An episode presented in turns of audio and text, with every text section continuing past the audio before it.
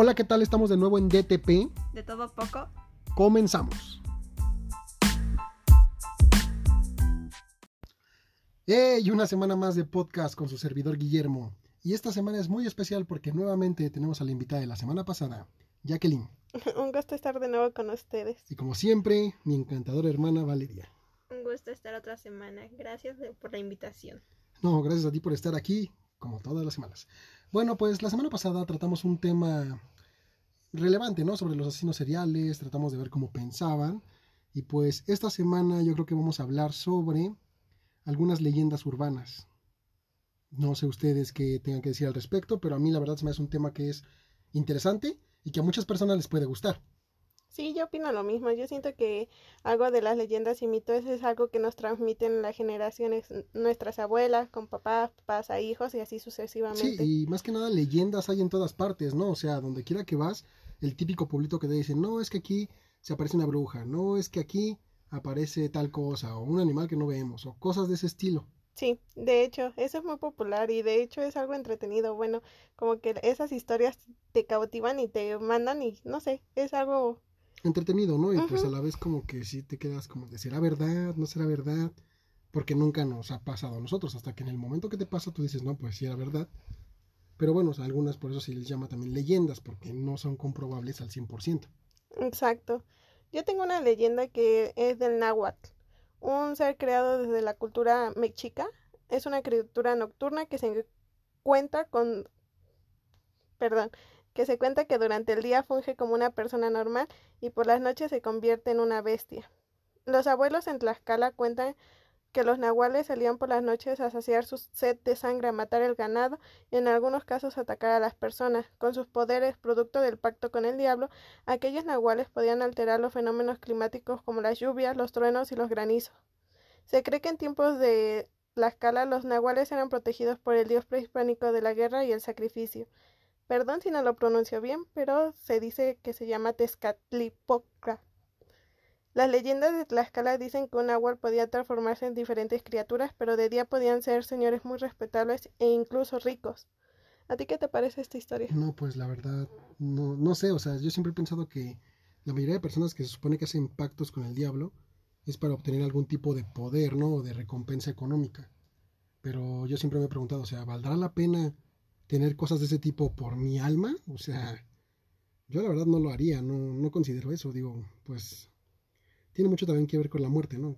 No me pongo a pensar que hay después, pero pues digo, bueno, sea lo que sea que hay, no quiero ir a donde sea que me va a llevar esa cosa con la que hice el trato. Mejor me quedo donde estoy. De hecho, mi familia que es de Chiapas, eh, mis abuelas cada que iban nos hablaban mucho de los nahuales. De hecho, allá eh, creen mucho en eso, en la magia negra. Y decían que los nahuales este, existían muchos y que ahora solo quedan los hijos. Eh, una vez mi abuelo me contó una historia muy interesante que dice que, bueno, ellos iban al cerro, obviamente a dejar al ganado, a las ovejas y todo eso, y que él regresaba como a las 5 o 6 de la tarde, pero pues allá se oscurece un poco temprano. Entonces que venía un, un burro detrás de él. Entonces, este, cuando llegó, eh, salió mi abuelita y dice que ahí lo estaba persiguiendo mi abuelo, pero mi abuela eh, salió y le dijo que sabía quién era y que este y que ya sabía su nombre y le dijo que era ahí, alguien cercano de ellos, pero que les tenía envidia. Y que en el momento de que les dijo eso, el señor se transformó en la persona y les pidió disculpas, pero pues realmente eso ellos lo cuentan. Dice que ya tiene mucho tiempo, que era cuando estaban apenas construyendo la casa. No, pues me imagino que debe tener muchos años, ¿no? Digo, sí. típico, las típicas historias de pueblito que mencionábamos casi al principio, y yo tengo una también, de hecho, este, mi primo, un saludo Héctor, eh, me contó que su abuelo un día llegó a su casa y vio como una silueta salía volando de, de donde él vive, o sea, del terreno, salía volando eh, como prendida en fuego. Él decía que era una bruja y que raramente se empezaron a desaparecer algunos animales de su granja. O sea, no sé, también dicen que muchas brujas tienen la habilidad de poseer animales o incluso de convertir en animales a las personas. ¿Tú qué piensas de todo esto? O sea, mi mamá también relata que cuando ella era más chica, en su pueblo, Peñas Negras, una vez la dejaron cuidando a tres niños de menos de cuatro años y una bruja se metió por abajo de la puerta, o sea, se hizo como neblina negra, se metió por abajo de la puerta y le pelaba los dientes, o sea, que le enseñaba como la sonrisa y se quería llevar al niño, al más chico, porque era el que no estaba bautizado. Entonces dice que ella lo que hizo fue tomar el rosario que traía en el cuello y comenzó a rezar, a rezar, y nada más la bruja empezó a reírse de una manera muy horrible para después salirse otra vez de nuevo en la misma neblina con la que había entrado y hacerse una bola de fuego de luz y irse volando hacia el monte. Cabe aclarar que el pueblo de mi mamá está rodeado por cerros completamente y pues la verdad no hay alumbrado público. Oh, sí, de hecho ahorita que tocas el tema de las brujas se hizo que hace como cinco años muy popular que habían atrapado una una bruja que según era una bola de fuego que había caído este aquí en el estado de México, no sé si la recuerdes, que hasta según le habían tomado capturas y que era como un tipo rata. Mm, no, no la recuerdo. ¿No? Sí, ya tiene como cinco años que fue muy popular, que todo el mundo la iba a ver y así, y que se convertía como en bolitas de fuego. De hecho, también eh, las historias de brujas son muy populares. Por ejemplo, no sé si conoces este la bajada del diablo. No, no tengo conocimiento de ella. Bueno, eh, es aquí también en el Estado de México. Dicen que obviamente es una curva muy peligrosa y dicen que ahí había muerto una chava y que nadie la reclamó. Entonces vaga su espíritu, que la consideran como una bruja porque siempre que pasa alguien que un niño, bueno, mi hermana me contó que una vez pasó con mi sobrino, estaban chiquitos, mi sobrino tenía apenas dos años y mi sobrina tenía meses y dice que cuando pasaron ahí este, a mi sobrino no estaba bautizado y cuando pasó vio que se estaba poniendo morado. O sea, eh, justamente en donde empieza la curva, que le dicen la curva del diablo, que prácticamente como que se estaba asfixiando. Y, no sabían con qué, ¿no? ajá, o sea, de la nada, porque iban pues en carro. Y cuando bajaron estaban rezando y que una de los que iba con ellos decían que eso pasaba muy seguido, que se quería llevar a las almas de los inocentes. Sí, siempre quieren llevarse como las almas de los que no están bautizados, porque suponen que son almas puras y las tienen que dar como sacrificio, ¿no? Ajá, y dice que cuando acabaron, obviamente mi cuñado aceleró y cuando acabaron justamente la curva, volvió la respiración a mi sobrino. O sea, cuando me contaron eso me quedé así como que muy sorprendida. Mm, también tengo otra que cuando fui a Veracruz, este, mis, mis primos pues son ranchos, entonces las casas están muy lejanas y está lleno como de milpa y todo eso. Me habían dicho que eh, había como un árbol de jacaranda a lo fondo, muy lejos, donde estaba antes del pozo. Em, decían que ahí de noche no podíamos ir porque desaparecía como una señora que le decían la bruja que se llevaba hacia las personas. O, o cuando la veía, como que era tan bella que tú ibas tras de ella y te provocaba algún accidente. Quedabas hipnotizado, ¿no? Por su belleza. Era como su manera de atraer a las personas, más que nada a su hombre, supongo. Eh, no, de hecho era cualquiera. De hecho ahí tenían prohibido que después de las 4 de la tarde ya no podíamos ir cerca de ese árbol, que porque este o si no si las veían o así te, te volvías como loco. O sea, que tú veías este cosas extrañas y realmente no había nada. Sí, o sea, hay leyendas en todos los pueblos, incluso mi mamá me relata que un señor, este, o sea, esto pues cuenta como leyenda, pero también como realidad, porque tenía a su esposa en el pueblo y la mató por celos, o sea, la cuchilló en el vientre tres veces y se escapó del pueblo. Y pues, como en ese tiempo no había pues tanta policía ya, tanta como justicia, pues no lo encontraron, la verdad no lo, no lo arrestaron, pero la mamá de la muchacha, este, dicen muchos en el pueblo que hizo un pacto con algo porque lo último que le dijo fue que no importa lo que hiciera ni a dónde fuera el hombre, él se iba a volver loco con el tiempo. Y después el chavo regresó solo al pueblo y poco a poco se volvió loco, o sea, se cumplió lo que la señora le dijo. Y ahorita, bueno, ya no vive el señor, pero tú lo veías y siempre estaba tirado, hablando solo, pegándose en la cabeza, diciendo cosas sin sentido y delirios de que, que, ya basta, por favor. O sea, sí me tocó verlo cuando era niño. Al Señor siempre decía que ya basta, ya basta, ya basta. Y pues no saben por qué este fue en sí lo que, lo que le pasó. O sea, solamente de repente. Ajá, de repente se empezó a volver loco. Muchos dicen que fue el mismo cargo de conciencia de que mató a su, pues, la que iba a ser su esposa.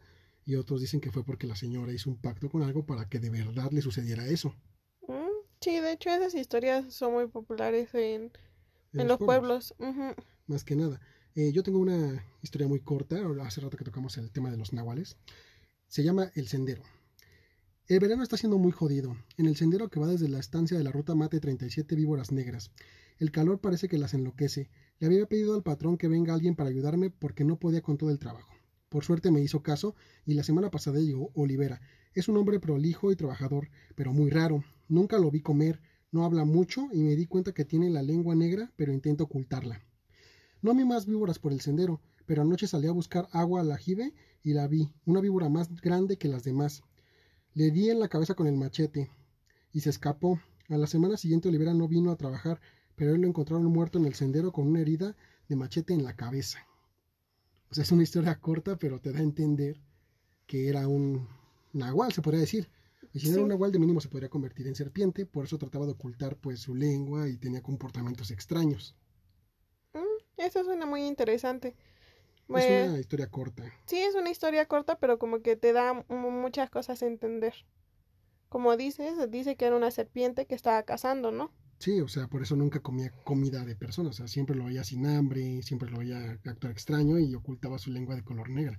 Sí. ¿Por qué tendría una lengua de color negra para empezar? De hecho, y aparte ya con eso, pues antes eh, que veían algo así, siempre les daba miedo por lo desconocido, obviamente como ahora.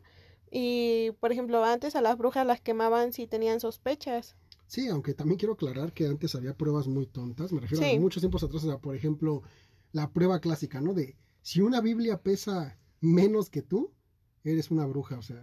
Pues, ah, sí. Obviamente no vas a pesar más que una Biblia, o sea, es por simple lógica. No vas a pesar menos, ¿no? Sí, perdón, menos una, una Biblia, o sea, ¿cómo vas a pesar eso? O sea, no tiene lógica esos como para comprobar si eras bruja o no. Sí, de hecho tenían como que, pues obviamente las pruebas de que eras bruja o no eran como que muy no seguras. No eran para asegurar, o sea, más que nada yo creo que eran como para matar, ah, si es bruja, ya quémela. Sí, pues sí, aparte antes eh, exigían mucho eso, que si encontraban algo mal, que es una bruja, y la trataban de cazar. Algo que investigué y nunca entendí porque no me quedó claro es que a las brujas las quemaban según para purificarlas de sus pecados, pero se supone que ellas eran las novias de Satanás o del diablo y bailaban a la luz de la luna y hacían rituales de este tipo, así que estaban acostumbradas, se podría decir, al fuego. Nunca entendí por qué las quemaban, si se supone que tenían ese tipo de, de parentesco con Satanás.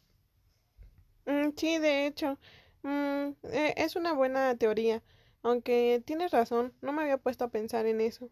Sí, de hecho asocian mucho el fuego con el diablo. Entonces, porque eran quemadas. ¿no? Ajá. porque según ellos pensaban, decían que el fuego purifica los pecados. Mm, yo creo que hubiera sido mejor que, no sé, en agua.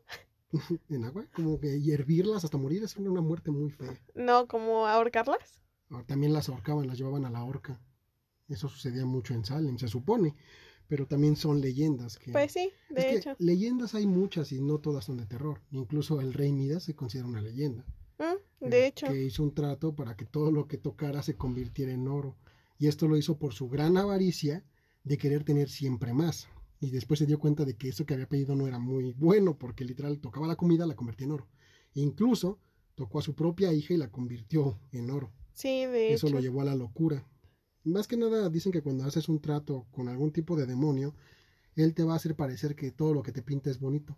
Pero lo que realmente buscan es que te vuelvas loco con lo mismo que tú deseaste. Sí, de hecho ellos proclaman su pago y obviamente van a querer tu alma, por así decirlo. Obviamente van a querer que fracases a algo, pero nunca, nunca se ponen a pensar en eso.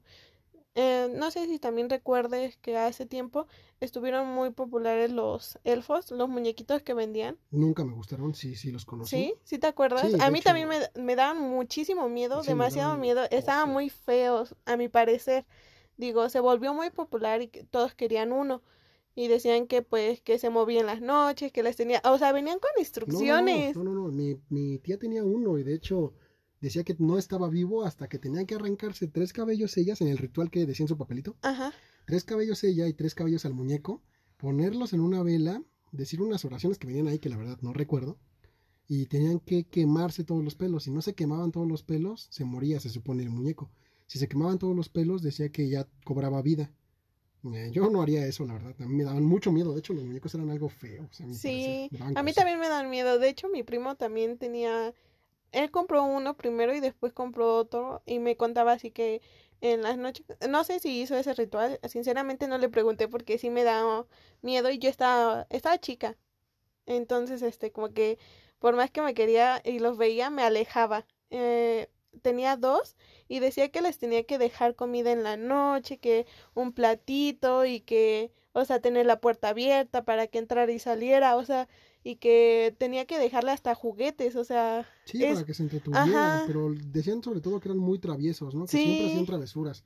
¿Por qué quería yo algo que hace travesuras en mi casa? O sea, no, y aparte estaban feos. O sea, la verdad a mí no me gustaban. Yo respeto los gustos, pero a mí nunca me gustaron. No, a mí tampoco. Es que su cara era algo como tenebrosa. Y de hecho, cuando este yo fui una vez, mi, eh, mi primo había hecho que según como un trato y se tenía que eh, poner con un espejo y tener al muñequito al lado en él y decir unas oraciones y que según iba a ir mejor, pero en eso como que se estaba como que metiendo tanto en esa onda que como que, no sé, se estaba, ya no estaba viendo la realidad como era. Entonces yo siento que eso, no sé, me provocaba más miedo. Ya hasta después lo tuvo que tirar, o sea, lo tuvieron que tirar y una vez dicen que regresó quién sabe cómo, pero que según este le habían dicho a una persona que eh, lo había visto con ese muñequito y que se lo regresaban y fue hasta su casa, se lo dio y después mi primo pues dijo, ah, no, pues, ¿qué está pasando aquí? Sí, pues es algo raro, ¿no? Ajá. ¿Qué onda? ¿Cómo regresa? Ajá, y según que una persona lo encontró y que lo había visto con él. O sea, es algo raro, ¿no crees? Qué chistoso. Ajá. Bueno, qué extraño que una persona que no conoces llegue y te diga, ah, es que yo te vi con el muñeco. Ay, güey, para empezar, ¿de dónde me viste? Sí, exacto. Y dice que, pues, al final de cuentas, mejor, este, llevaron a un padre y que bendicieron la casa y le echaron agua bendita y que después lo tuvieron que quemar. Te digo que todo lo queman. Sí, lo queman, dicen que el fuego purifica. Bueno, tengo una historia también muy corta. Regreso con la historia. A ver. Cuando era niño, de noche mi madre tarareaba una hermosa canción de cuna que me calmaba. Años después tuve mi primer hijo, y un día se me ocurrió tararearle la misma canción. Al salir del cuarto del niño, mi madre me interceptó con una confesión que me paralizó. ¡Qué linda canción! ¿Dónde la aprendiste? De ahí me di cuenta que no fue mi madre quien estuvo en mi habitación cantándome la canción todas las noches. wow, no qué miedo. Yo si me dicen algo así, no sé cómo reaccionaría me daría miedo entrar a mi cuarto otra vez. sinceramente. Incluso, por ejemplo, la historia, ¿no? Una historia corta que recuerdo vagamente. Eh, Lucy siempre tenía miedo. Todas las noches iba un monstruo y la asustaba. Ella un día muy valiente tomó un cuchillo de la cocina y lo escondió bajo su almohada. Esa misma noche el monstruo entró y la comenzó a tocar. Lucy valiente sacó el cuchillo y lo apuñaló en el cuello y en el pecho y el monstruo cayó y comenzó a quejarse. Desde entonces su padre nunca más la volvió a tocar. O sea, lo que me refiero con esto es que a veces los monstruos son las mismas personas. De hecho. O sea, es muy feo ver todo este tipo de cosas. Sí. Y, no sé, no me gusta, ¿sabes? Siento que es feo, pero pues desafortunadamente pasa. Las leyendas siempre van a estar ahí y muchas veces la realidad supera las leyendas. Exacto, sí, de hecho yo también había escuchado eso y pues eh, una forma de los niños en expresar sus miedos es volviéndolo en monstruos, en seres así. Sí, sí, sí, su imaginación les juega muchas bromas y pues esto me recuerda a una historia que nos pasó a los tres en Oaxaca, cuando fuimos al pueblo de mi madre, estábamos en un lugar que se llamaba Las Peñas. Las Peñas. Eh, ya iba a ser de noche, estábamos en el viendo el atardecer y un señor pasó y nos dijo, ya váyanse porque a esta hora eh, luego hay mucha gente mala. O sea, yo creo que él se refería como a rateros. Y de repente tú ya aquí viste un perro, no sé si refieres un, como perro, muy grande, muy feo. Sí, de hecho, cuando dijo el señor eso, pues eh, como que yo sentía que es que era como una piedra que se veía como todo el pueblito y se veía muy bonito, pero yo sentía que como que alguien nos estuviera viendo y de hecho yo nunca vi pasar al señor que según fue a apagar el agua o no sé. El agua Ajá, algo así dijo. Entonces, cuando el señor dijo, bueno, yo recuerdo que nos había dicho que eh, nos teníamos que ir porque Ah, cosas malas pasaban a esa hora. Sí, personas malas, dijo. Ah, ok. No recuerdo, ya fue bastante. Bueno, el punto es que recuerdo que bajamos muy rápido, como nunca, y se oscureció de una manera tan repentina, o sea, es como si el sol se hubiera metido de repente. Se hizo de noche muy rápido y tuvimos que prender las lámparas que llevábamos, porque como ya mencioné antes, no tiene alumbrado público al pueblo. Solo vimos como una silueta se movía muy rápido entre los árboles y parecía, o sea, tenía una forma muy alargada y cada que le apuntábamos con la linterna desaparecía aparecía en otro árbol. Y así, o sea, se movía demasiado rápido y luego estaba entre las hojas. Sí, de Incluso casi te caes dos veces. Te ibas a caer unos alambres de púa y yo te agarré. Luego te resbalaste y mi hermana te agarró. No sé si lo recuerdas. Mm, no, no recuerdo eso. El punto es que recuerdo que corrimos como nunca y escuchábamos pasos atrás de nosotros ah, y volteábamos con la linterna y no había nada.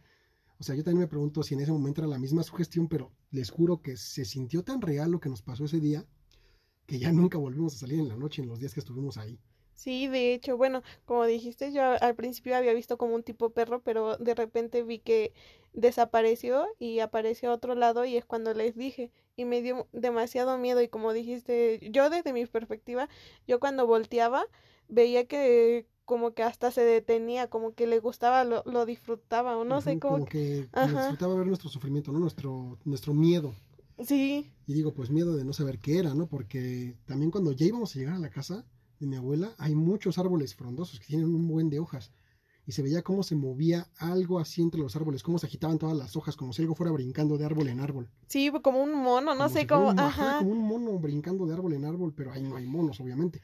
Y si te acuerdas que pasamos también este donde había muchos perritos y cuando nos acercamos estábamos corriendo, empezaron a aullar, no sé si lo recuerdas. Sí, sí, todos estaban aullando, o sea, no ladrando, aullando. Y fue una sensación la verdad muy muy horrible. Además, cuando llegamos a llegar a mi abuelita, recuerdo que una voz nos dijo, "Corran." Ajá. No, así me acuerdo que decían que, o sea, que siguiéramos corriendo porque venía detrás de nosotros. Y mi abuelita es muy una persona muy creyente, ya va a misa a diario este, literalmente va diario a misa y pues no sé si nos dijo este que no pasaba nada, pero pues nosotros así como de, o sea, todo lo que nos acaba de pasar, llegamos bien agitados, con miedo. No, la verdad fue una experiencia y una sensación horrible que no se la desea a nadie. Y recuerdo que también cuando entramos a la casa, porque hay una puerta, enfrente de los árboles hay una puerta y entramos al terreno de la casa de mi abuela. Y me acuerdo que entramos y sentimos una tranquilidad, como si nos hubieran quitado algo de encima, no, no sé. Y de hecho Jackie llevaba una mochila con un ajo y un limón, que estaban bien. Y cuando llegamos, el ajo y el limón estaban todos... Negros, sí, sí, porque ese ajo y ese limón se lo habían dado aquí porque te dijeron, ¿te recuerdas que tienes según tú mucha luz?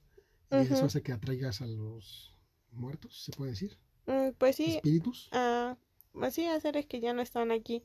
Dijeron que como eh, eso, todos tenemos una luz, pero unos brillan más que hacen que atraigan a cosas negativas. Como la película del resplandor, ahí te lo explican en el resplandor de Stephen King, que todas las personas tienen esa luz. Todas las personas mm. resplandecen y unas más que otras. No la he visto. Bueno, en esa película dicen eso, que todas las personas tienen un resplandor y unas resplandecen más que otras, y esas, esos que resplandecen más son a los que los muertos se les pegan o quieren su luz, se los quieren llevar. Sí, o bueno, a mí me dijeron que también no querían ayuda o que les llamaba mucho la atención, como dices, para robarla. Pero, ah, bueno, sinceramente a mí sí me han pasado bastantes cosas de este tipo y pues como que por eso no sé, soy muy miedosa en ese aspecto. Sí, y no te culpo, cualquier persona le daría miedo, ¿no? De repente estás en tu casa y escuchas algo, pues es como, de, y más cuando estás solo, ¿no? O sea. Sí, claro. De hecho, por eso llevaba el ajo y el limón, porque eh, ah, me habían dicho que el ajo macho este ayudaba a que las energías malas se concentraran en eso y el limón tenía que llevar una cruz. Sí, de hecho recuerdo que como comentaba Valeria, llegamos y tu ajo estaba totalmente negro y el limón también estaba como seco, como si tuviera días y no tenía días, tenía como dos días en tu mochila. No era para que estuviera de ese color tan tan tan seco el limón. Sí, de hecho el ajo es este tarda demasiado en echarse a perder y obtener ese color. De hecho, es algo, fue muy extraño. Pues bueno, creo que sería todo por el episodio de esta semana. Espero que lo hayan disfrutado. Este, gracias por haber escuchado. Nos despedimos. Yo fui Guillermo III, un placer. Yo Jacqueline. Y yo Valeria. Gracias. Hasta luego. Hoy no les dejo otra canción Pero de nuevo mediten amigos. Ayuda un montón. Los amo. Bye.